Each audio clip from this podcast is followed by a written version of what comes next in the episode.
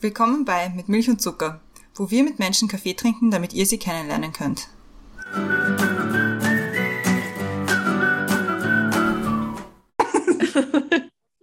Willkommen zurück bei Mit Milch und Zucker. Neue Woche, neue Folge. Mein Name ist Christiane und im Zoom-Fenster neben mir ist wie immer die Brenda. Hallo. Hallo. Hallo. Im Zoom-Fenster unter uns ist unser heutiger Gast und zwar ist das heute der Helmut. Hallo. Hallo, ihr beiden, danke für die Einladung. Es freut uns sehr, dass du bei uns bist. Wir beide, wir kennen uns ja schon länger, haben uns aber jetzt auch schon länger nicht mehr gehört, nur so über Social Media verfolgt, wie man es nun mal tut. Und ich finde das alles sehr cool, was du machst. Und deswegen haben wir uns gedacht, laden wir dich zu uns ein und sprechen über dich. Ähm, damit die Leute auch wissen, warum wir über dich sprechen wollen oder mit dir sprechen wollen, sagen wir es mal so, stelle ich dich mal kurz vor.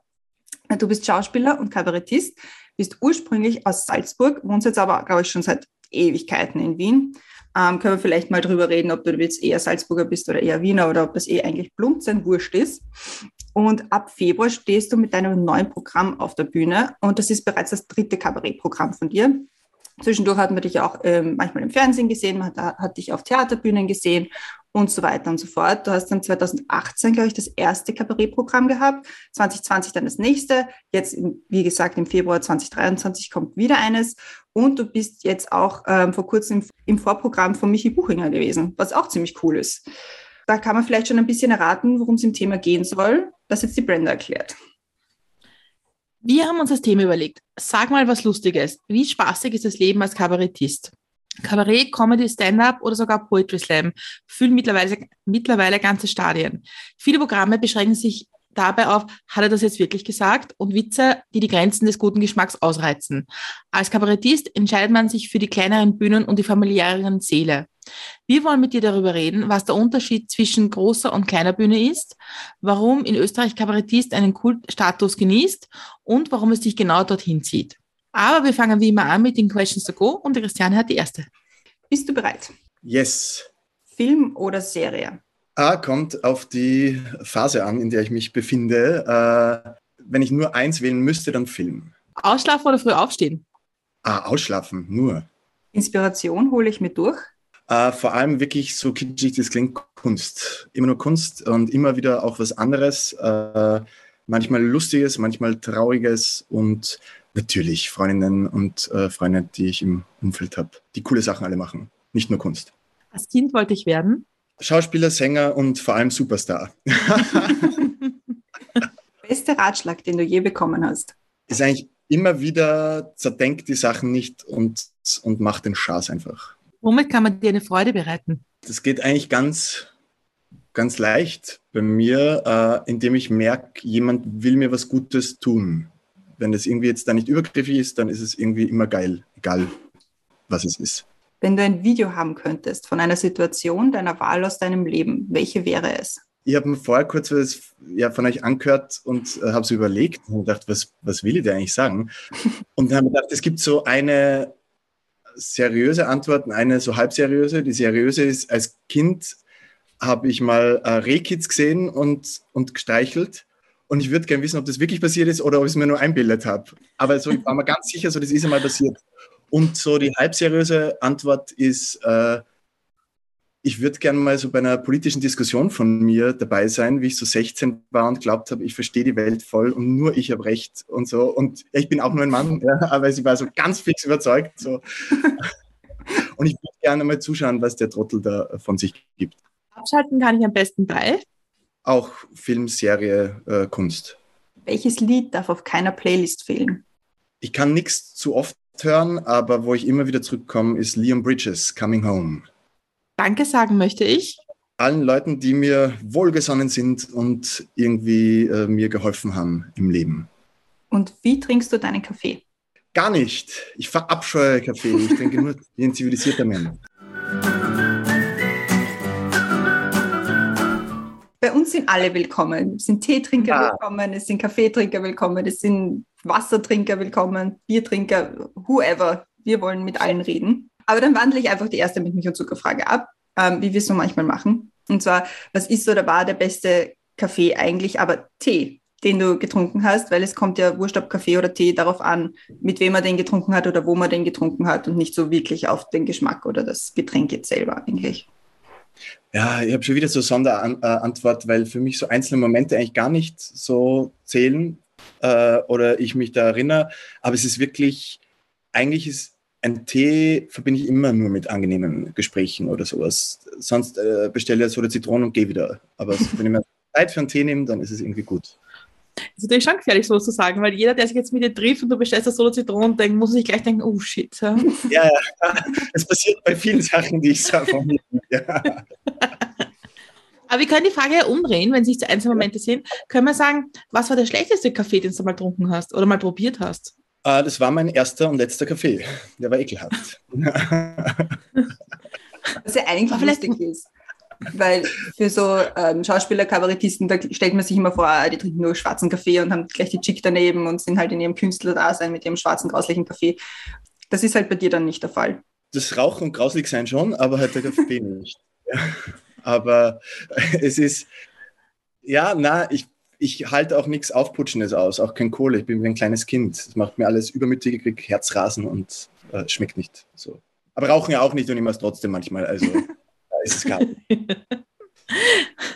Wie so oft an der Stelle sage ich, fangen wir von vorne an.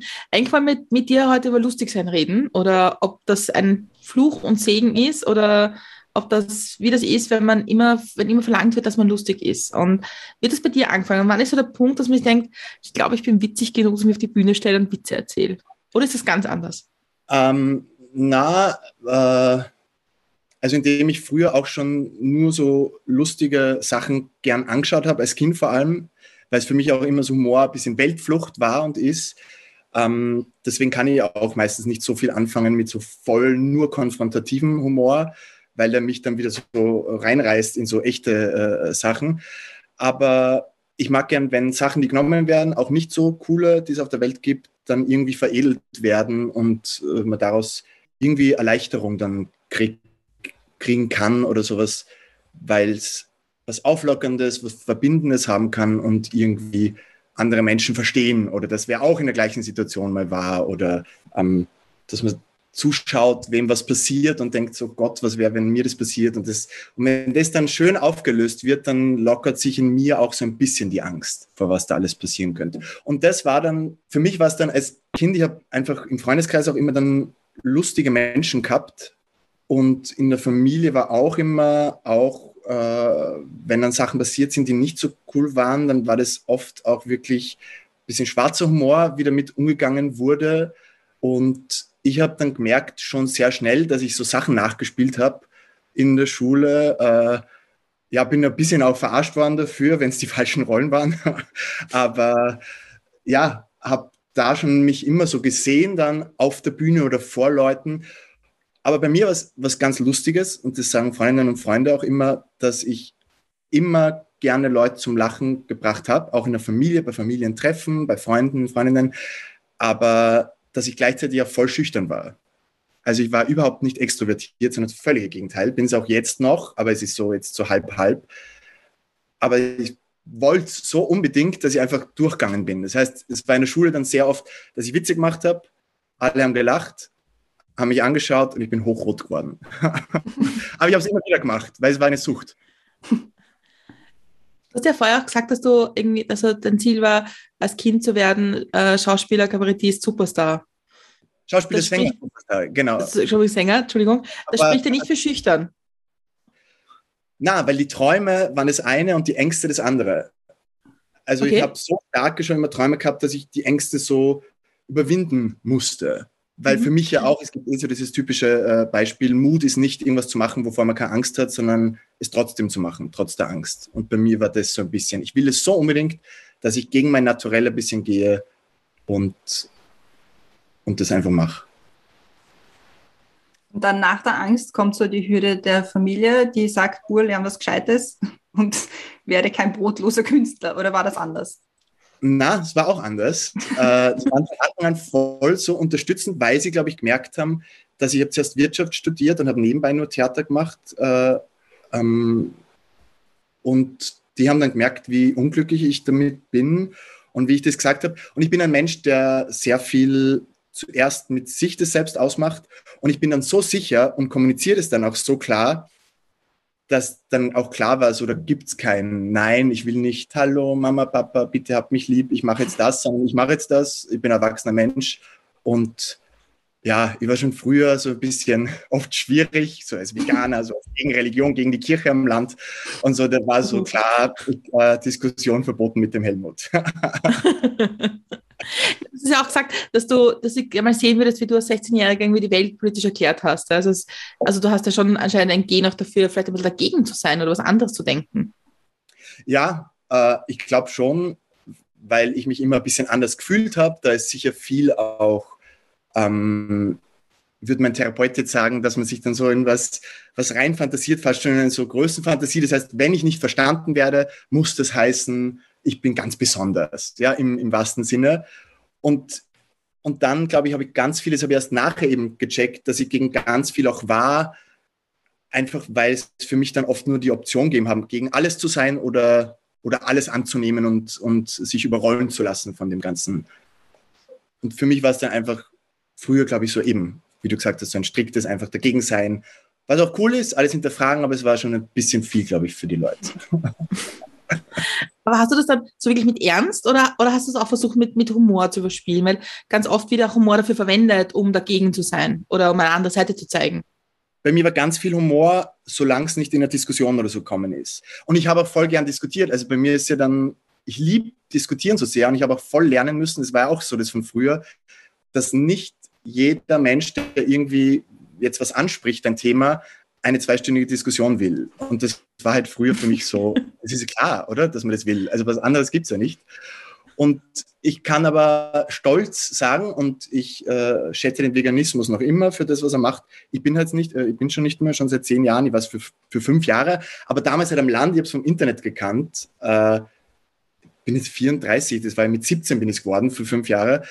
Und da war es so, ich habe halt das bin ich wirklich stolz, dass ich nie wen bekehren wollte oder so, sondern ich war halt wirklich, habe eben die Scherze gemacht, habe die Scherze über mich ergehen lassen, die immer äh, wieder gleichen, schon damals äh, waren es die gleichen Witze, ähm, du isst beim Essen das Essen weg und so, aber auch das, wenn es gute Witze waren, habe ich gelacht und äh, wenn wir wirklich konfrontativ waren, ist im Sinn von, warum machst du das und ist doch dumm, dann schalte ich halt immer um. Also, aber auch nicht auf Böse, sondern einfach auf äh, Argumente und nicht mehr Humor. Und wie du dann also wie hat das dann angefangen? Das heißt, du, du warst ja zuerst auf der Schauspielschule und dann ist das Richtung Kabarett irgendwann gegangen. Wie hat so dieser genau. Weg ausgeschaut? Ja, der Traum war immer schon, weil ganz viele in meiner Kindheit ebenso Sachen waren wie die Wochenshow hat es damals gegeben, so in Deutschland Anke Engelke und deswegen habe ich die immer so geliebt, Lady Kracher und so, so ganz viel, auch Sketch-Shows natürlich, hat man dann kennt, Monty Python und äh, für mich waren es jetzt so komödiantische Sachen oder Emma 2412, Muttertag, was halt schon Kabarett-Schauspiel war. Und dann noch so Einflüsse wie Hader natürlich, also jetzt ganz äh, plump, aber ganz viel Einflüsse. Und dadurch war für mich schon immer klar, ich würde gern eigentlich auch selbst machen. Also entweder selbst sowas wie Muttertag schreiben und so ist noch immer ein großer Traum. Und dadurch war für mich bis auf eine kurze Phase, wo ich mit Schauspiel dann wirklich mit der Schauspieluni angefangen habe, dreimal in der Woche im Theater war, wahnsinnig war, habe mich so schockverliebt und war so besessen, dass ich kurz einmal das beiseite geschoben habe, den Traum, und wollte quasi nur ausführendes äh, Organ sein. Was bitte nehmt mich, bitte lasst mich spielen. äh, bin dann bei den öffentlichen Schulen auch nicht genommen worden. Oh weh. ähm, damals wirklich oh weh. Oh Gott, ich bin nichts wert. Dann war ich bei einer privaten Schauspielschule und habe einfach gemerkt immer mehr, ich, ich bin eh nicht der Typ dafür. Also was jetzt auch Glück war im Nachhinein, äh, dass ich nicht nur nicht gewollt worden bin, also schon von kleinen, mittleren Theatern und so, das ist schon immer cool gewesen. Aber ich muss ehrlich sagen, ich habe mich dann wieder entliebt ein bisschen vom Theater und wieder, weil ich habe die Jahre auch fast gar nichts an Filmen und so mehr geschaut und davor war ich so besessen und die Besessenheit ist dann wieder äh, zurückgekommen auf Film und äh, auf Comedy und vor allem jetzt mit amerikanischen und englischsprachigen Sachen die dann auch voll diverse und neue Sachen und was Frisches kommen ist. Und das hat mich alles so vor ein paar Jahren wieder so richtig inspiriert und ich habe gesagt, so, na, ich wollte es schon immer machen, ähm, lustig sein auf der Bühne jetzt mache ich es einfach. Und dann habe ich sie einfach geschrieben. Manche äh, Kabarettistinnen machen sie einfach so, dass sie so Stand-up, so kurze äh, Sachen spielen und mal ausprobieren und ich probiere mich aus. Da ich aber schon auf der Bühne war, ja, äh, im Schauspiel, im Theater, habe ich einfach größenwahnsinnig wieder einfach ein ganzes Kabarett geschrieben und völlig analytisch einfach irgendwas geschrieben. Es hat auch wirklich so 1a, B geheißen und habe dann einfach so eine Vorpremiere im Spektakel, die war dreieinhalb Stunden fast lang, äh, gespielt. äh, okay. irgendwie zugemutet, äh, den es aber scheinbar zumindest Spaß gemacht hat. Und das, das hat mich dann gehuckt. Also das hat mich dann wirklich so, okay, ich will das und ich will in dem wirklich gut werden. Wo, wo muss man eigentlich mehr Persönlichkeit von sich her geben, wenn man Theater spielt oder wenn man Kabarett macht?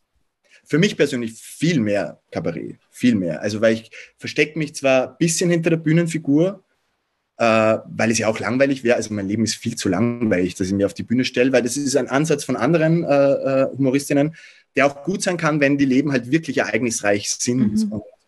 Oder ähm, auch meine Familie zum Beispiel lasse ich völlig raus. Das ist aber nur mein Ansatz, weil ich einfach denke, so, ich habe keinen Grund, warum ich da jetzt arge Sachen oder lustige Sachen oder sehr, sehr äh, schräge Sachen erzählen soll äh, und da irgendwann reinziehe, sondern mir ist wirklich eher aus der Realität gegründet, wurzelnd und dann, dann schaue ich, wo es mich hinführt in so absurde Sachen.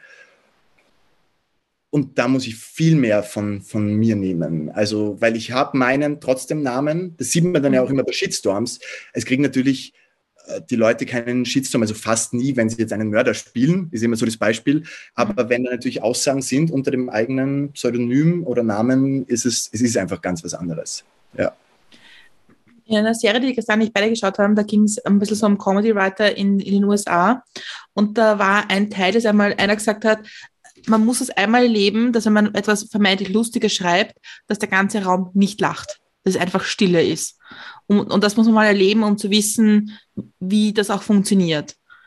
Hast du das schon mal überlegt oder ist das passiert oder ist es auch in deinem Kopf oder wie geht man damit um, dass vielleicht Leute einen nicht lustig finden oder Teile nicht lustig finden? Ja, Im Kopf ist es immer. also die Angst davor, dass das äh, kommt äh, und wiederkommt. Und natürlich ist mir passiert, ähm, noch nicht wirklich, dass dass jetzt durchgehend äh, keiner lacht, aber so an einzelnen Stellen, auch wo man es, also ganz schlimm ist es, wenn ich es gewohnt bin, dass, dass Pointen wirklich sitzen und die dann so gar nicht ankommen. Und das war zum Beispiel, ich habe Voreck sein können äh, beim Rathausfestival. Das war so ein Gewinn von so einem äh, anderen äh, Kabarettwettbewerb. Und äh, die GewinnerInnen haben, haben halt dort auftreten können. Und da war es dann auch so, das waren tausend Leute und da sind teilweise Sachen dann ankommen und teilweise war es halt dann wirklich, was ich nicht gewohnt war, vor allem kleinere, so zwei, drei Minuten, was halt so, so immer ankommt, so, so, ein, äh, so ein Teil, so einfach kurz wirklich, also Gott sei Dank habe ich die ersten rein gesehen, dass sie wenigstens gegrinst haben, aber es war so wirklich Stille, also wirklich so uh, ins Herz. Es war eh 13 Minuten oder so der Auftritt und der Rest hat schon gepasst, aber es war wirklich, die zwei, drei Minuten haben sich wie Stunden angefühlt uh, und das, das bleibt so drinnen und nach der Zeit, glaube ich, wird schwächer einfach. Ich hoffe, es wird auch mit der Zeit, also ganz weggehen, glaube ich, wird es vielleicht nie. Ist vielleicht auch gut, dass man auch wie ein Seiltänzer jetzt nicht ein Seil am Boden einfach hat und glaubt, so passiert eh nichts, sondern immer, es könnte passieren. Es könnte passieren, dass keiner lustig findet, auch wenn ich schon weiß, also es gibt da nichts so Sicheres. Das funktioniert immer, also bei mir zumindest äh, nicht. Aber macht es einen Unterschied, ob man jetzt ob du jetzt zum Beispiel ein Vorprogramm machst für eine Crowd, die du nicht kennst oder die jetzt nicht für dich per se dorthin gehen oder ob die jetzt für dich die Karten gekauft haben und die jetzt zuschauen, weil die wissen ja schon, okay, ja, der ist lustig, da gehen wir hin. Ja, ein Riesenunterschied, ähm, weil eben die Leute, wenn dann oft, ich bin noch in dem Stadium in der Größe, halt meistens dann, wenn dann Empfehlungen sind oder eben ein bisschen Social Media Werk gesehen hat oder mal so zufällig reinschaut, und das ist so eine ganz andere Erwartung. Und dann kommt es wirklich auf die Crowd an. Ich habe schon so ein paar Mal eben dann irgendwie so ein bisschen Support gemacht. Und es ist dann einfach wirklich unterschiedlich. Es war jetzt noch nie schrecklich oder irgendwie schlecht, aber es ist dann manchmal, wenn die Crowd halt irgendwie passt und die würden mich so auch lustig finden dann und finden mich irgendwie sympathisch und finden irgendwie nicht mich zu schräg, weil ich glaube ich jetzt nicht, ich kann so ein bisschen nischiger sein, nicht alles ist so, so nischig, aber das nehme ich dann auch nicht böse oder ich versuche es nicht böse zu nehmen, weil die Leute sind nicht wegen mir da. Jetzt wird da wer angekündigt. Manchmal muss man sich selbst ankündigen und sagen, so, ich spiele jetzt nur kurz was. Und die Leute sagen, wer bist du? Äh, ja. Und wie, wie, wie passiert das so, dass du so ein Programm schreibst? Also, ähm, also in meiner Vorstellung sitzt man den ganzen Café aus und beobachtet die Welt und überlegt sich Dinge, die lustig sind. Oder wie, wie passt du so Geschichten zusammen, dass es auch einen Sinn ergibt für ein Kabarettprogramm? Ähm, es ist so ein bisschen unterschiedlich bei den ersten beiden und jetzt beim dritten, weil das dritte schreibe ich mit der Julia Beul, ähm, einer Freundin und Kollegin, zusammen. Ich stehe dann zwar alleine auf der Bühne, aber sie macht die Musik, Dramaturgie und wir sind im dauernden Austausch. Und da ist es einfach ganz viel Arbeitstreffen und dann auch wieder daheim. Ich schreibe meistens wirklich fast alles daheim oder ganz selten mal in die Bibliothek setzen, nehme mir mehr vor, als ich es mache. Kaffeeausschreiber bin ich gar nicht. Äh, weil mich die Leute zu sehr ablenken und ich finde die dann viel interessanter als die, die Sachen, die ich mir da ausdenke und viel schräger. Und dann bin ich deprimiert, wenn ich denen zuhöre und denke, das ist so viel, das Leben schreibt so viel lustige Geschichten. Aber wisst, also das nah für mich, ich muss dann wirklich im stillen Kämmerlein oder ich habe halt, ich schreibe ganz viel Notizen-App ähm, am Handy und sitze dann wirklich irgendwo halt am Parkbank äh, äh in der U-Bahn und mir fällt was ein, schreibe das auf, red's dann oft auch durch mit anderen, erzähl's einmal so, finden die Leute so ansatzweise das lustig oder verstehen, was ich meine, haben eine Connection dazu und dann eben muss man sich hinsetzen, das Geschissenste, dann halt einfach wirklich hinsetzen und das immer so ausformulieren, so Satz für Satz, weil ich wirklich so Satz für Satz die 90 Minuten immer so schreibe. Ich kann dann abweichen, im Gegensatz zum Theater, also ich kann so ein bisschen äh, frei reden und dann Sätze umformulieren, wenn man weiß, wo man hingeht. Aber auch das, das habe ich wirklich so lernen müssen, das nicht mehr so geschrieben klingt. Mhm. Und jetzt ich schreibe ich auch wirklich so, wie ich rede, circa. Ich stelle mir das auch wahnsinnig schwer vor, weil man, weil wenn man ein Theaterstück liest oder jetzt sieht, dann weiß man, okay, Person A sagt das, Person B sagt das, Person A reagiert dann auf das, was Person B sagt. Aber du bist ja nur, also bist ja nur du. Und du musst dann, musst du dann auf dich selber reagieren oder die Geschichte rum, drumherum spinnen oder da gibt es ja, also ich wüsste gar nicht, wo ich da ansetzen sollte. Ja, das ist was, was ich glaube eben so ein bisschen wirklich gelernt habe, äh, mir Geschichten so zu bauen und gar nicht den Inhalt, der bleibt sowieso unabhängig davon, aber wie du sagst, zu eigener Stichwortgeber zu sein, eigenes, immer wieder was Pointiertes, was mich dann logischerweise, wo ich sagen muss, ah, das ist logisch, dass es meine Bühnenfigur jetzt zu dem bringt. Weil es immer, also ich mache zusammenhängende Geschichten, ist so ein bisschen Unterschied zum Stand-up, wo es dann oft vielleicht ein bisschen roten Faden gibt, aber dann, dann kommt eine andere Geschichte, die gerade kommt.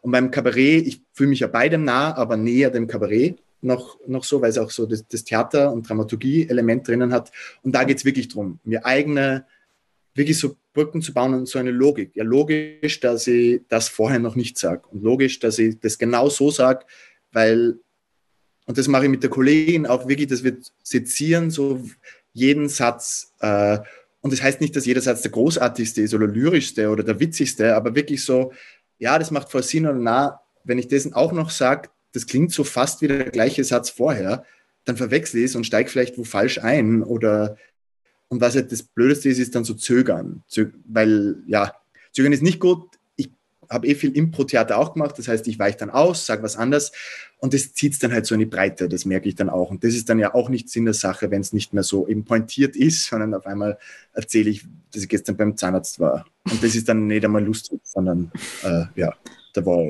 war sie auch schon mal beim Zahnarzt. Ja. Und bist du manchmal so in der U-Bahn oder in der Straßenbahn oder wo auch immer und beobachtest etwas und denkst, das wäre jetzt urlustig, wenn das passieren würde? Und ist das, ist das, kann es auch eine Inspiration sein, dass, dass man etwas, etwas miterlebt oder sieht, was irgendwie eine bessere Geschichte sein könnte? Ja, aber mir ist noch nie passiert, dass wirklich wer, also dass ich wirklich was genommen habe, weil es eben dann so in der mhm. Situation äh, ist. Aber oft ist es die Essenz oder die Grundaussage von dem Ganzen oder die Haltung, was Leute gegen, gegenüber dem anderen haben. Äh, wenn sie sich anschreien, wenn, wenn, wenn sie sich anschweigen, wenn sie nichts zum Sagen haben, wenn, wenn sie, wie sie mit den Kindern umgehen und sowas, dann ist es für mich oft eher die, der Gedanke, warum machen die das? Und da kommt von mir eher der Schauspieler rein, der dann eben so sie nachfühlen möchte und denkt mir, okay, wie könnte ich mich dazu bringen, dass ich so wir oder, oder welche Leute bringen mich dazu? Und wenn es dann für mich so ein größeres Überthema gibt, was nicht so individuell nur die Person ist, äh, nicht so dokumentarmäßig äh, am Schauplatz oder sowas, weil das, das würde einfach nachgespielt nicht lustig sein. Also meiner Meinung nach ist es mhm. so, ja, das ist dann so, so lauwarm, sondern wenn es so echt passiert. Und ich mag es dann gern eben diese Grundessenz nehmen oder was ich daran lustig finde und schauen, ob ich es in irgendeine Situation, äh, in eine surreale oder sowas äh, rüberbringen kann und, und trotzdem irgendwie selbst gleich lustig finde oder, oder dahin zu kommen zumindest. Muss mal eine ganz, ganz grundlegende Frage stellen. Wie, wie, wie würdest du dich selbst beschreiben? Würdest du sagen, ich bin Kabarettist, ich bin Comedian? Macht, macht das für dich einen Unterschied, wie man das bezeichnet? Oder, oder wenn, wenn jemand immer du sagst, du bist Comedian, würdest du sagen, pff, also jetzt reicht es aber auch mal wieder? Äh, war ganz am Anfang so, weil für mich am Anfang halt wirklich Comedy deutsche Comedy war und äh, für mich halt so Leute eben wie Anke Engelke und sowas, die waren für mich keine Comedians, die haben Sketche gemacht und es waren Schauspielerinnen und einfach Humoristinnen. Und Comedy war halt, ja, gibt es eh immer die, also kann sich jeder denken, die typischen Beispiele halt von deutscher Comedy und das war es für mich und das hat mich gar nie angezogen. Mhm. Und für mich war früher schon so, oh Gott, wie peinlich, so deutsch ausgesprochen, ich mache Comedy und so. Die letzten Jahre hat sich aber generell so gewandelt, weil einfach so viel internationaler Einfluss ist und die ganzen Stand-up-Comedians auch einfach nur sich Comedian nennen und bei uns das auch immer mehr so Einzug hält, Deswegen, ich bin eigentlich wie bei allem so ein bisschen gar nicht festgelegt. Man kann mich Kabarettist, Humorist, Stand-up-Comedian, nur Comedian, äh, Volltrottel, äh, es ist äh, Synonyme sind das für mich. Ich stelle jetzt mal die zweite mit mich eine Zuckerfrage, die zweite große, und zwar, was kann man von dir lernen? Und ich wandle es gleich ab, kann man von dir lernen, lustig zu sein? Man es war so offensichtlich, diese Frage. ja, gar nicht, gar nicht. Ich habe gerade überlegt, ähm, na, wirklich, also ich habe gar nicht damit gerechnet. Äh, aus dem Nicht ähm, man kann vielleicht von mir lernen, was ich im Freundeskreis merke, aus gewissen Sachen die Komik zu sehen in gewissen Sachen. Und man kann vielleicht, wenn man mich so speziell fragt, weil ich halt einfach ganz viele Podcasts und alle Sachen dazu gehört habe und alle Comedians, die ich cool finde und äh, Kabarettistinnen, gibt es überall schon Podcasts von ihnen und so gelernt haben, was ist und so die technischen Sachen, könnte man so ein bisschen lernen vielleicht, also was so Grundsachen sind.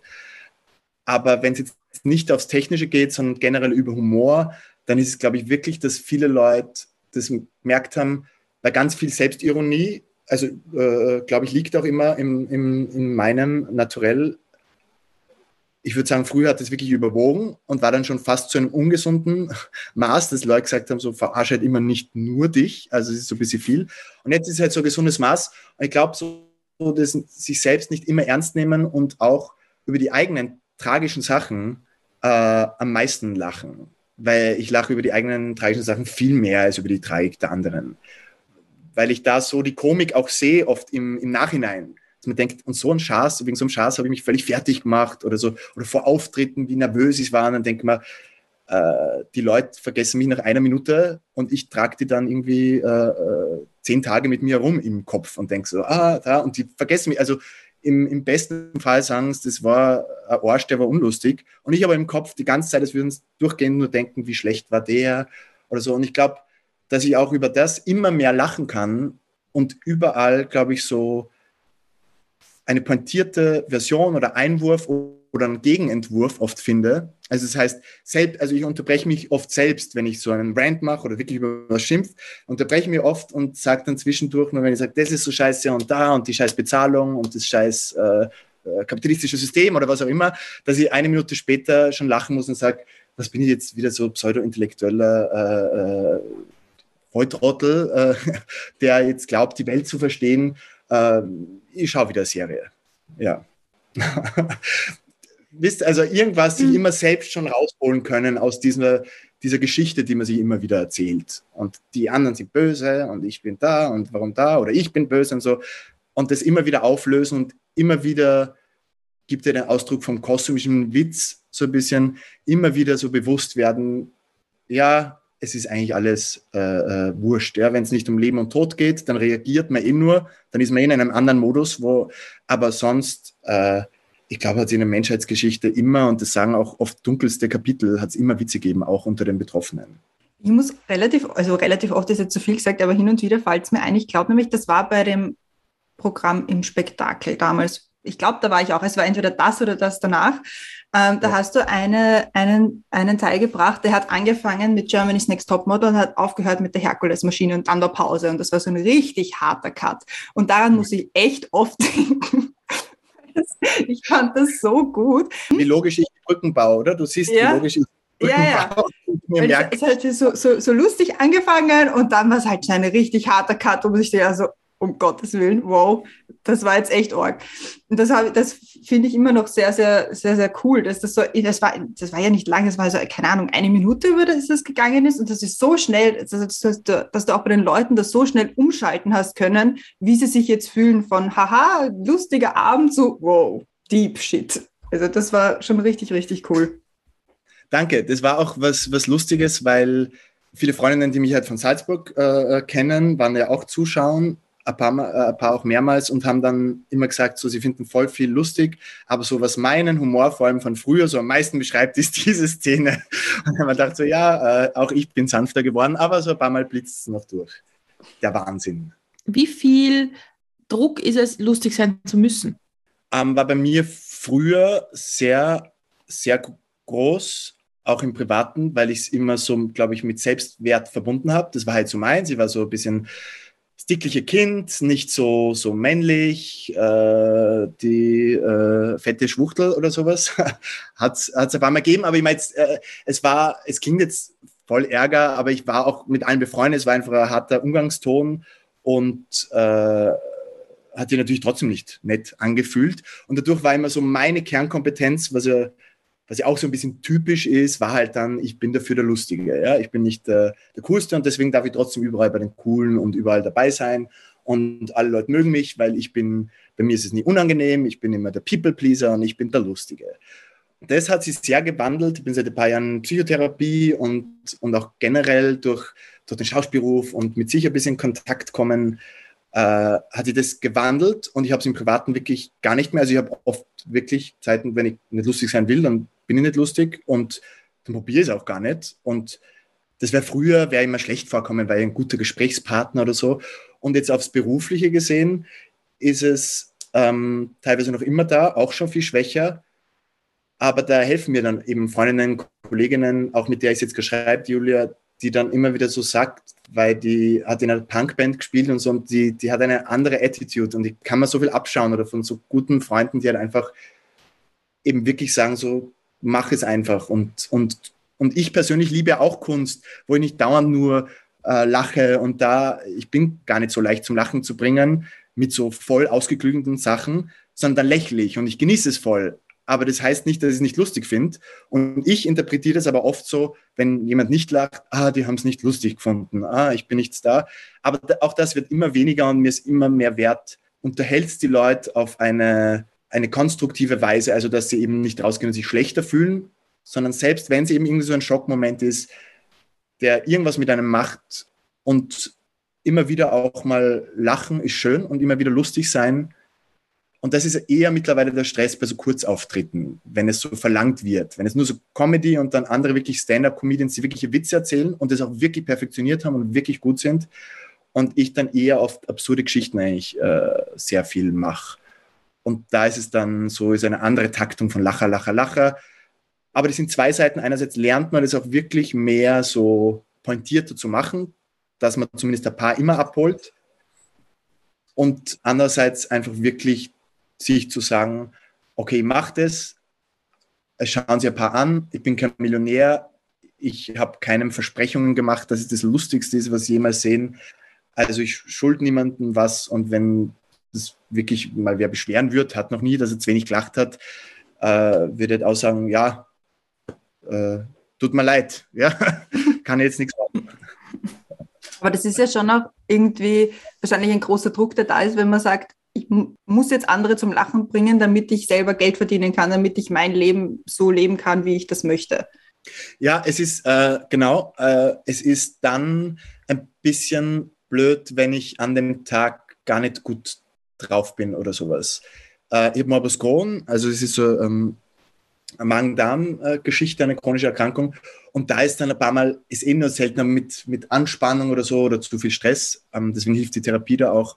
Ist oft dann einfach so, fühlt man sich so ein bisschen down, aber gar keine Depression oder so. Und dann ist es oft so, oh, ich bin jetzt down. Und wenn ich dann hingehe zu einem Auftritt von mir, wo die Leute wegen mir kommen, dann ist es trotzdem immer was anderes. Dann ist trotzdem vielleicht, ah, das wird jetzt mühsam, hinfahren und die Vorbereitung, weil man drei Stunden vorher dort sein muss. Aber der Auftritt ist immer geil dann. Aber so bei Voracts, wo eben gehabt eben beim Rathaus und dem Tag auch nicht so gut gegangen, dann schon mehrere Stunden vorher dort sein müssen. Äh, und dann ist mir so ausgesetzt, so viele Leute, schon irgendwie auch im Backstage-Bereich, weil wir beim VIP-Bereich da irgendwie nur dabei waren und dann sitzt man dort und alles äh, VIPs, ähm, äh, ganz wichtige Leute und dann habe ich mich nur unwohl gefühlt und habe gedacht, vor denen muss ich jetzt spielen und die sind sicher ganz liebe Leute, aber ich glaube, die haben alle nicht meinen Humor und ich will nicht und warum muss ich überhaupt und ich kriege nicht einmal was zahlt dafür.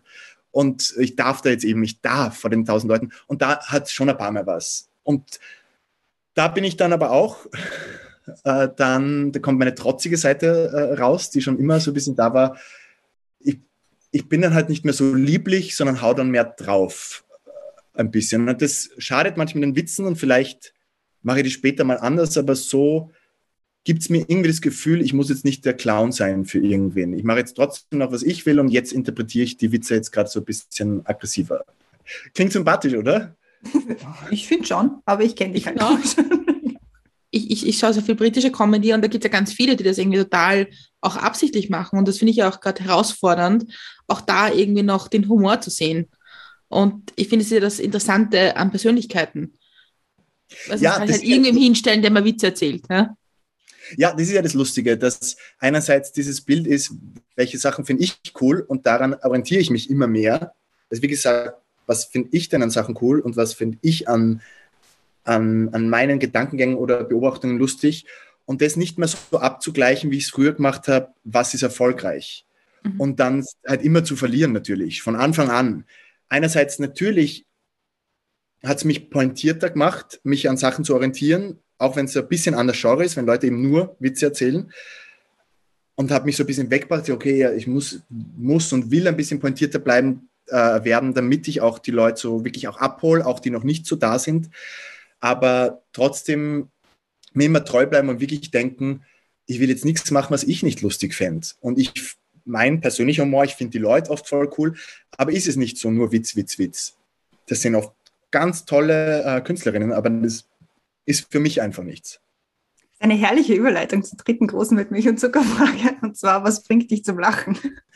Es kommt eben darauf an, wie man es definiert. So zum, bei mir ist es fast alles Situationskomik eigentlich, die mich wirklich bringt. Deswegen probiere ich das auch eben mit so auch beim neuen Kabarett gibt es eine so Grundgeschichte mit verschiedenen Charakteren, plus in diesen Stand-up-Bits, die ich dazwischen mache, die gehören auch dazu, zur Bühnenfiguren, zur ganzen Geschichte. Aber da trete ich kurz raus und erzähle kurz dem Publikum äh, davon, äh, was ich alles Tolles und Interessantes erlebe. Und, und auch da sind es wieder Figuren. Und, und auch da versuche ich Situationskomik irgendwie durch Beschreibungen, wie der dann reingeschaut hat, was der gesagt hat, dann war Stille, da ist das passiert also ich, für mich wirklich am meisten, deswegen auch bei Sitcoms und sowas, ist halt einfach wirklich zum Lautlachen bringe ich mich meistens wirklich so Sachen. Sitcoms, bei Witzen ist es meistens, vor allem wenn man ein bisschen das Schema dann schon kennt und so den Rhythmus von vielem, dann bringt mich eben, wenn es intelligente Sachen oder neue Sachen sind, oft zum Grinsen. Und nur wenn es wirklich völlig unerwartet kommt oder es kommt so was ganz Tiefgründiges, und ich bin voll drin und jemand schafft wirklich wie beim Zaubertrick, mich so reinzulassen und dann macht er eine völlig unerwartete Kehrtwende in der Geschichte, dann muss ich auch ein paar Mal laut auflachen. Aber sonst ist leider wirklich dieses typische, mich hat es fast hingehaut, wenn anderen hat es fast hingehaut. Aber es darf halt nicht schlimm sein. Also ich kann halt nie so, so Unfallvideos oder irgend sowas, wenn die Leute schon früher so angeschaut haben, so Home-Videos, das trifft meinen Humornerv nicht. Jetzt nicht aus moralischer Instanz, sondern es macht es nicht. Aber wenn eben so, so kleine Missgeschicke äh, irgendwie passieren oder äh, Leute was sich aufregen und völlig äh, falsche Worte verwenden und schräg, schräg irgendwie äh, reinschauen. Und ja, also wirklich fast eigentlich nur schräge Charaktere und, und Situationskomik. Also ich habe jetzt eine zweiteilige Frage. Und zwar das eine ist, findest du, dass das also was in Österreich lustig gefunden wird, regional unterschiedlich ist? Das eine. Und das zweite ist, ich, also wir, die Christiane, ich schon relativ viel britische Comedy, die ja ganz viel auch so, so äh, Panel-Shows machen und so, da, da, wo man, glaube ich, viel mehr mit Kabarettisten und Comedians zusammenkommt als im deutschsprachigen Raum. Und findest du, das könnte man auch mehr fördern bei uns? Äh, ja, das kann man auf jeden Fall. Ich finde die Panel-Shows teilweise auch ganz nett. Es trifft nicht immer meins, aber es sind halt so die coolen Leute natürlich. Also das ist auf so einem mhm. hohen Niveau dort in Großbritannien, was das einfach äh, Joe Lissett und, und, und wie sie alle heißen, das sind einfach so großartige Leute. Ich weiß nicht, ob es eben über, übertragbar ist, weil eben die Fallhöhe, das haben eh schon ein paar gesagt, glaube ich mal, über so österreichische Humor, warum man dann so, die Fallhöhe ist da nicht so, ob man es jetzt wirklich lustig findet, wenn ich da auch sitze, jemand, den fast keiner kennt, und dann sagt, sagen, sagen die anderen so Insider-Sachen. Ich glaube, das ist wirklich was aufgebaut werden müsste, so eine Szene. Und die wird auch gerade von wirklich von eben Stand-up-Comedians und von so äh, feministischen, queeren äh, Comedians. Es wird gerade wirklich so viel aufgebaut, wo dann auch Referenzen entstehen können. Weil das hat es früher mal gegeben, glaube ich. Also da wäre früher eher noch die Chance gewesen, weil dann, wenn da so einfach die großen Kapazunder am Tisch sitzen und so und sich gegenseitig irgendwie so Referenzen. Aber heutzutage, es gibt einfach, wie du jetzt gemeint hast, so regionale Unterschiede. Es gibt, glaube ich, am Land und auch am Land kommt es nochmal darauf an, wie die Leute eingestellt sind, progressiv, konservativ und auch in der Stadt, wie urban und, und wie hip und, und wie politisch interessiert man ist, gibt es für alle Bubbles von anderen und und die Leute früher, also wenn jetzt oft so Kabarettistinnen bei Podcasts, wenn ich es mir anhöre, die sagen immer, sie haben als Kind dann schon alle äh, Resetaritz geschaut und Hader und alle haben die gleichen Sachen geschaut. Und jetzt so bei TikTok und, und, und YouTube und alles, jeder sucht sich, glaube ich, so seine Bubble und die gefällt ihm. Und es wird eh versucht, glaube ich, so was gibt es Neues und, und so Geschichten. Ich weiß gar nicht, ich könnte, glaube ich, in sowas auch nicht so bestehen, wenn es nicht wirklich, glaube ich, Leute wären, eben die ich voll also mit denen ich auch privat so voll viel zu tun habe und dann, dann ist man da voll locker. Sonst finde ich, könnte die Gefahr sein, dass man eben, da will man jetzt was nachmachen mhm. von dem, was typisch britisch ist für Österreich und ich weiß nicht, ich bin nicht immer Fan davon. Also ich wäre eher dafür, wieder so, so neuartige Sachen wirklich äh, zuzulassen vielleicht. Macht es das vielleicht auch schwerer als jetzt Newcomer oder neuer äh, Kabarettist, Comedian, weil es eben diese eingeschworene, jetzt schon ältere Bubble in Österreich gibt, an, sagen wir mal, ja, hauptsächlich Männern wahrscheinlich, dass man da, da kommt man ja überhaupt nicht mehr rein. Das heißt, dieses Publikum, was die jetzt schon aufgebaut haben, was auch mit ihnen mitgealtert ist, sage ich jetzt mal, das kommt ja überhaupt nicht mehr zusammen mit dem, was jetzt neu kommt. Ja, also es ist wirklich so. Also ich glaube, es gibt keinen äh, in Österreich, wenn, dann würde ich mich natürlich sehr freuen, aber der jetzt denkt, ich gehe mal heute zum Hader oder zum Frauenlob. Also wenn es nicht wirklich äh, hat er es auf Jahre äh, ausgebucht. Die ganzen anderen, wie du sagst, großen Kabarettistinnen und Kabarettisten sind es auch. Die haben so ihr Stammpublikum und die neuen äh, Jungen eben äh, gehen, stehen sehr auf Stand-up und, und gehen jetzt kommt langsam so ein bisschen live auch dazu, aber die schauen vor allem eben dann britisch äh, und amerikanische Sachen an, äh, haben es auf Netflix und überall und gehen da nicht live in Wien, wo sie 20 Euro, 25 Euro zahlen und dann noch äh, einen Wein. Das heißt, auch beim Stadtsaal und so, wenn ich öfter gehe, sind dann auch oft eben Familie und dann Jüngere gehen dann oft mit, weil sie halt eingeladen werden von den Eltern und da geben wir das Pärchen mit und hat einen schönen Abend. Ähm, und ich sehe mich halt so ein bisschen oft in der Zwischenstufe, weil eben noch so ein bisschen Kabarett, aber da nicht wirklich. Und bei, bei Stand-up-Comedy, ich versuche es jetzt eben online so ein bisschen mehr machen, auch natürlich nicht zu viele Kompromisse, sondern was ich halt irgendwie cool und lustig finde, auch mit, mit Leuten, die ich cool finde. Aber ja, ich glaube schon, also dort, also ich wenn ich jetzt sagst, zu wem fühlst du dich zugehörig, dann natürlich viel mehr den kleinen Leuten, auch den Stand-up-Leuten, die wenigstens auch noch persönlich kennen, äh, als irgendwelchen Kabarettisten. Also da sehe ich mich nicht gleich in der gleichen Zunft. Für mich ist das nochmal wirklich so, so was anderes. Mhm ich meine, nochmal um das, auf das Großbritannien-Thema, das ist ja schon ein bisschen anders dort, weil es gibt diese Comedy-Clubs und es, also die Kultur ist doch eine andere. Und da geht man auch einfach in einen Comedy-Club und da sieht man halt vier Kabarettistinnen und Kabarettisten und da sind halt drei dabei, die, die man super lustig finden. Einer sagt, hm, okay, aber man weiß, man kennt vier neue Leute, die man sich dann vielleicht mal anschaut. Und da ist die Kultur halt irgendwie auch mehr darauf ausgerichtet, glaube ich. Ja, das stimmt. Und eben seit so ein paar Jahren ist es extrem, äh, dass es auch immer mehr wird jetzt in Österreich.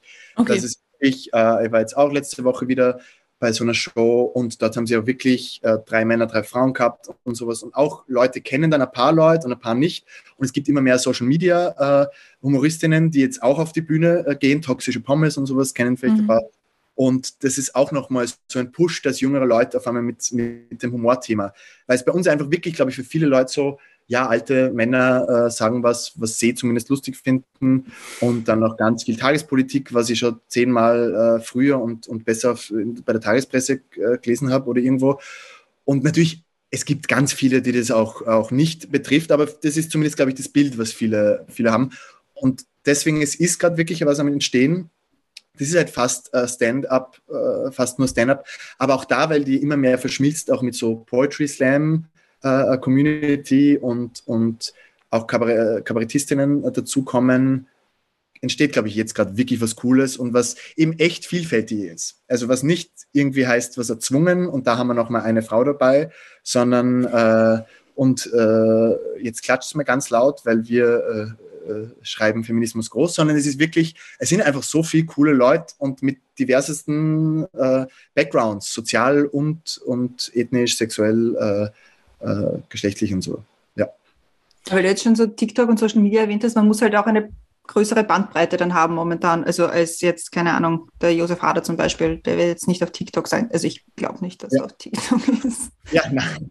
genau. Und, und äh, ich meine, die müssen es natürlich auch nicht mehr. Also Leute, die etabliert sind, ich ganz ehrlich, wenn ich wäre, würde ich vielleicht auch einfach gar nichts mehr auf Social Media machen, sondern immer mein neues Programm schreiben. Das wäre so mein Traum auch aber es macht auch ein bisschen Spaß und ich versuche einfach den Spaß irgendwie so dran zu finden und wirklich, ich mache halt nicht viel. Ich mache immer so ein bisschen was und dann ein bisschen und dann und das nächste halbe Jahr natürlich als Promo wir ein bisschen mehr machen äh, fürs neue Stück, aber ich bin eben auch niemand, den man da fragen kann, wie man so voll groß auf Social Media wird. Aber das, das können viele Leute und die sind wirklich teilweise richtig lustig.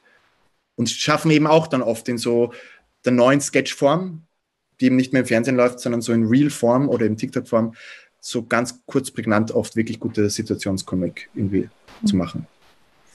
Weil wir schon so schön über die Zukunft sprechen, stellte die letzte mit mich in Zucker Frage, und zwar reisen wir gemeinsam in die Zukunft. Das sind fünf Jahre vergangen, ist das Jahr 2027. Was ist im besten Fall in den letzten fünf Jahren in deinem Leben passiert?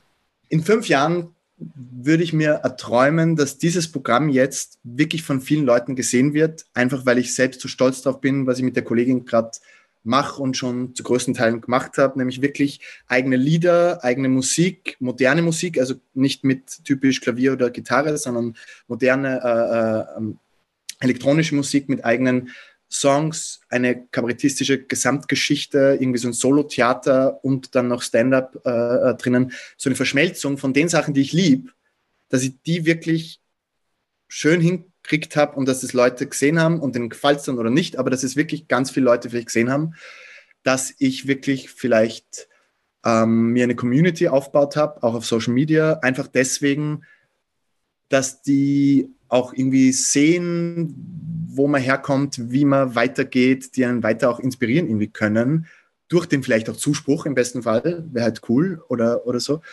Und ich hätte gern wirklich, ich schreibe mit einer Freundin schon länger jetzt an, an einem Filmprojekt, einer Polizsatire.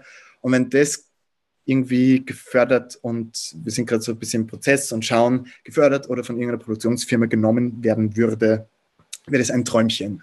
Und dann ganz viel das wäre der Traum. Ganz viel selbst schreiben und halt sich natürlich selbst die Hauptrollen schreiben, na, noch nicht. Und halt äh, ganz viel dann äh, schreiben, am liebsten eben Filme, lustige Sachen. Ähm, das, ja, schreib, selbst schreibe ich auch gerade so, ein, so ein, schon länger auch an, an einer queeren Komödie, weil ich finde, das Fach ist immer, also ich bin selbst queer und äh, weil es da immer nur so ernste Filme gibt und so. Und ich habe es in meinem Kabarett ja auch so ein bisschen, geht es darum, und dass ich das, glaube ich, schaffe, dass ich mich so richtig wohlfühle auf der Bühne, Spaß habe, meine Community habe und nicht immer so kämpfen muss und hoffen muss, kommen genug Leute und so. Das wäre irgendwie schön. Ist das Ziel, in fünf Jahren äh, die Stadthalle zu füllen? Oder ist es, misst du das in solchen Größen oder misst du das in einer Tour und sagst, okay, ich habe, weiß ich, 30 Termine gehabt, die alle ausverkauft waren? Oder wie misst du das für dich? Also Best-Case-Szenario ist für mich nicht einmal Stadthalle, weil ich wirklich glaube, dass ich nicht so funktionieren wird in der Stadthalle. Mhm. Aber es wäre so ein bisschen Dorfer, den ich auch immer gerne mehr habe. Also Best-Case wäre für mich wirklich so Akademietheater, wo der öfter gespielt hat. Burgtheater wäre auch schon zu groß, aber wo mich jeder noch sehen kann, irgendwie so ein bisschen die Ausdrücke mitkriegt. Ähm, das heißt, ein Träumchen oder eben in die gleichen Größe ist jeder Stadtsaal. Also dort mal spielen zu können, das muss nicht rappelvoll sein, aber das zu machen, ich würde auch nie irgendwie 100 Termine im Jahr spielen. Das will ich nicht, energetisch und auch, ich hätte überhaupt keine Lust drauf. Also da schreibe lieber dazwischen wieder was anderes und schreibe. Aber wie du gesagt hast, am besten wirklich so, so viel spielen zu können, wie ich will. Wären wahrscheinlich so äh, 40, 50 Mal im Jahr wäre schon cool. Also wenn ich halt was Neues spiele, das dann zwei Jahre und dann ein Jahr wieder nur schreiben und trotzdem nicht vergessen zu werden in, der, in dem Jahr, das wäre irgendwie Erfolg. Ich finde ja, wenn man mehrere Termine spielt, wie gesagt, 40, 50 Mal im Jahr, was eh schon viel ist, weil das ist fast einmal die Woche, also das ist eh schon eh gut ist man eh schon gut dabei. Ähm, läuft man da vielleicht auch Gefahr, einfach mal runterzuspielen? Weil ich finde, Kabarett oder, oder Stand-up lebt ja auch davon, dass man irgendwie so ein bisschen aufs Publikum eingeht und nicht nur so von Anfang bis Ende durchspielt, dazwischen haha dreimal und dann ist erledigt, sondern dass man auch ein bisschen interagiert, damit man also auch auf die Stimmung eingeht, weil es ist ja, wie du vorher gesagt hast, jedes Publikum ist anders. Na, das, das, die Gefahr sehe ich voll. Deswegen, das war jetzt auch nur irgendeine Zahl mit den 40, 50. Vielleicht werden wir das sogar zu viel. Aber ich möchte, ich verausgabe mich immer wirklich also versuche es wirklich mich so reinhauen, weil ich das so bewundere, auch bei Leuten, bei Konzerten oder so, äh, oder bei allen Sachen, wenn sie sich so richtig reinhauen und die eineinhalb Stunden so richtig alles geben und, und schwitzen und, und selbst alle psychischen Zustände mal durchgemacht zu haben, die 90 Minuten. Viele Leute sagen dann in, in so Interviews, äh, Humoristinnen, die ich mir dann anhöre, nein, und man gewöhnt sich und die kleinen Sachen sind die neuen. Und das glaube ich ein bisschen, aber bei mir war es selbst beim Theater, wenn ich überhaupt nicht viel Text gehabt habe, war es schon so, also ich habe die Probenzeiten gehabt und dann nach der Premiere war es für mich so, ja, aber dafür habe ich es ja gemacht, also für die Premiere halt. Und jetzt, ich kenne fünf Wochen schon einen Text und der Unterschied halt zum Kabarett ist nur, dass ich mich nicht so wortwörtlich halten muss dran und nicht immer genau und nicht der Regisseur. Ich habe keine Regie, sondern, also jetzt spreche ich es ab, aber es ist alles konsensbasiert äh, mit der Julia. Also es ist wirklich so schön, weil ich kann wirklich Sachen anders machen. Und dann lasse ich mal ein bisschen was aus, also viel ändere ich nicht, aber dann kann ich was umändern und dadurch bleibt es schon frisch. Aber ich sehe da voll die Gefahr, wenn ich glaube ich wirklich so, wie es dann eben Leute haben, dann spiele ich irgendwie dreimal in der Woche im Stadtsaal.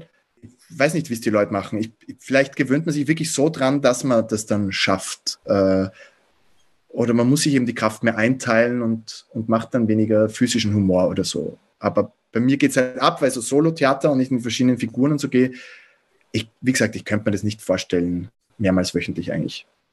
Einmal die Woche wäre wirklich Maximum, weil ich brauche eine Woche zum, zum Erholen und dann spiele ich halt wieder vor zehn Leuten. On that happy note, glaube ich, sind wir heute am Ende angelangt. Ich glaube persönlich, es werden mehr als zehn Leute. Ähm, jetzt noch ähm, zum Schluss berühmt berüchtigt. Gibt es noch etwas, was du den Hörerinnen und Hörern gerne sagen möchtest und vor allem, wo sie dich sehen können? Weil ich glaube, im Februar geht es dann los. Und ich habe mir jetzt gerade während dem Gespräch überlegt, ich glaube, das ist gleichzeitig, wie ich in Wien bin. Und dann komme ich nämlich auf jeden Fall vorbei. Also sag nice. mir Termine. Genau, äh, die Premiere ist äh, 29.02. im Februar im Theater am Alsergrund in Wien. 11.03. spiele ich im Kleinen Theater in Salzburg. Das sind einmal die zwei ersten Termine, die fixiert sind. Dann habe ich noch drei im Theater am Alsergrund. Die kann man dort auf der Homepage sehen oder bei mir auf Instagram, Helmut Frauenlob. Und ich mache gerade auch ein kleines Spaßprojekt mit einer Schauspielkollegin, Shakespeare versus Hollywood heißt es.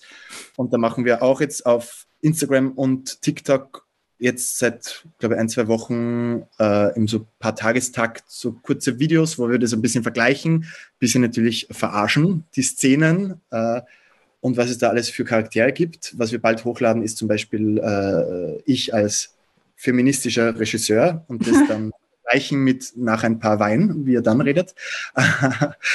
und was ich zum Sagen habe, was immer so im Freundeskreis bei uns in Salzburg war, war was, was der Musti, der, der Kebab-Inhaber vom Nachbarort immer gesagt hat zu uns, scheiß da nichts, dann fällt da nichts. Weil wir ja alle im Februar dann zu deinem Kabarett kommen wollen, sollten wir auch wissen, wie es heißt. Also magst du uns vielleicht verraten, wie der Titel deines neuen Programms heißen wird? Ja, es heißt künstlich Punkt.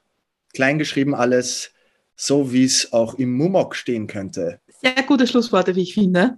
Es war wirklich, wirklich spannend, dir zuzuhören und hat auch Bock gemacht, wieder sich mehr mit Kabarett und Comedy auseinanderzusetzen, weil ich glaube, nach Corona ist es auch wieder ein bisschen eine Übung, auch wieder wohin zu gehen und nicht nur irgendwie digital vor dem Computer oder Fernseher irgendwas zu sehen. Also vielen, vielen Dank für den Einblick in dein Leben und in deinen Job und in deine Welt und ins Lachen und den Humor. Finde ich sehr spannend. Ähm, alle anderen unserer Folgen und alle anderen eurer Schauspielkolleginnen und Kollegen, die, wir schon, die schon bei uns zu Gast waren, findet man auf unserer Homepage unter www.mitmichundzucker.at und als Podcast auf allen gängigen Podcast-Plattformen.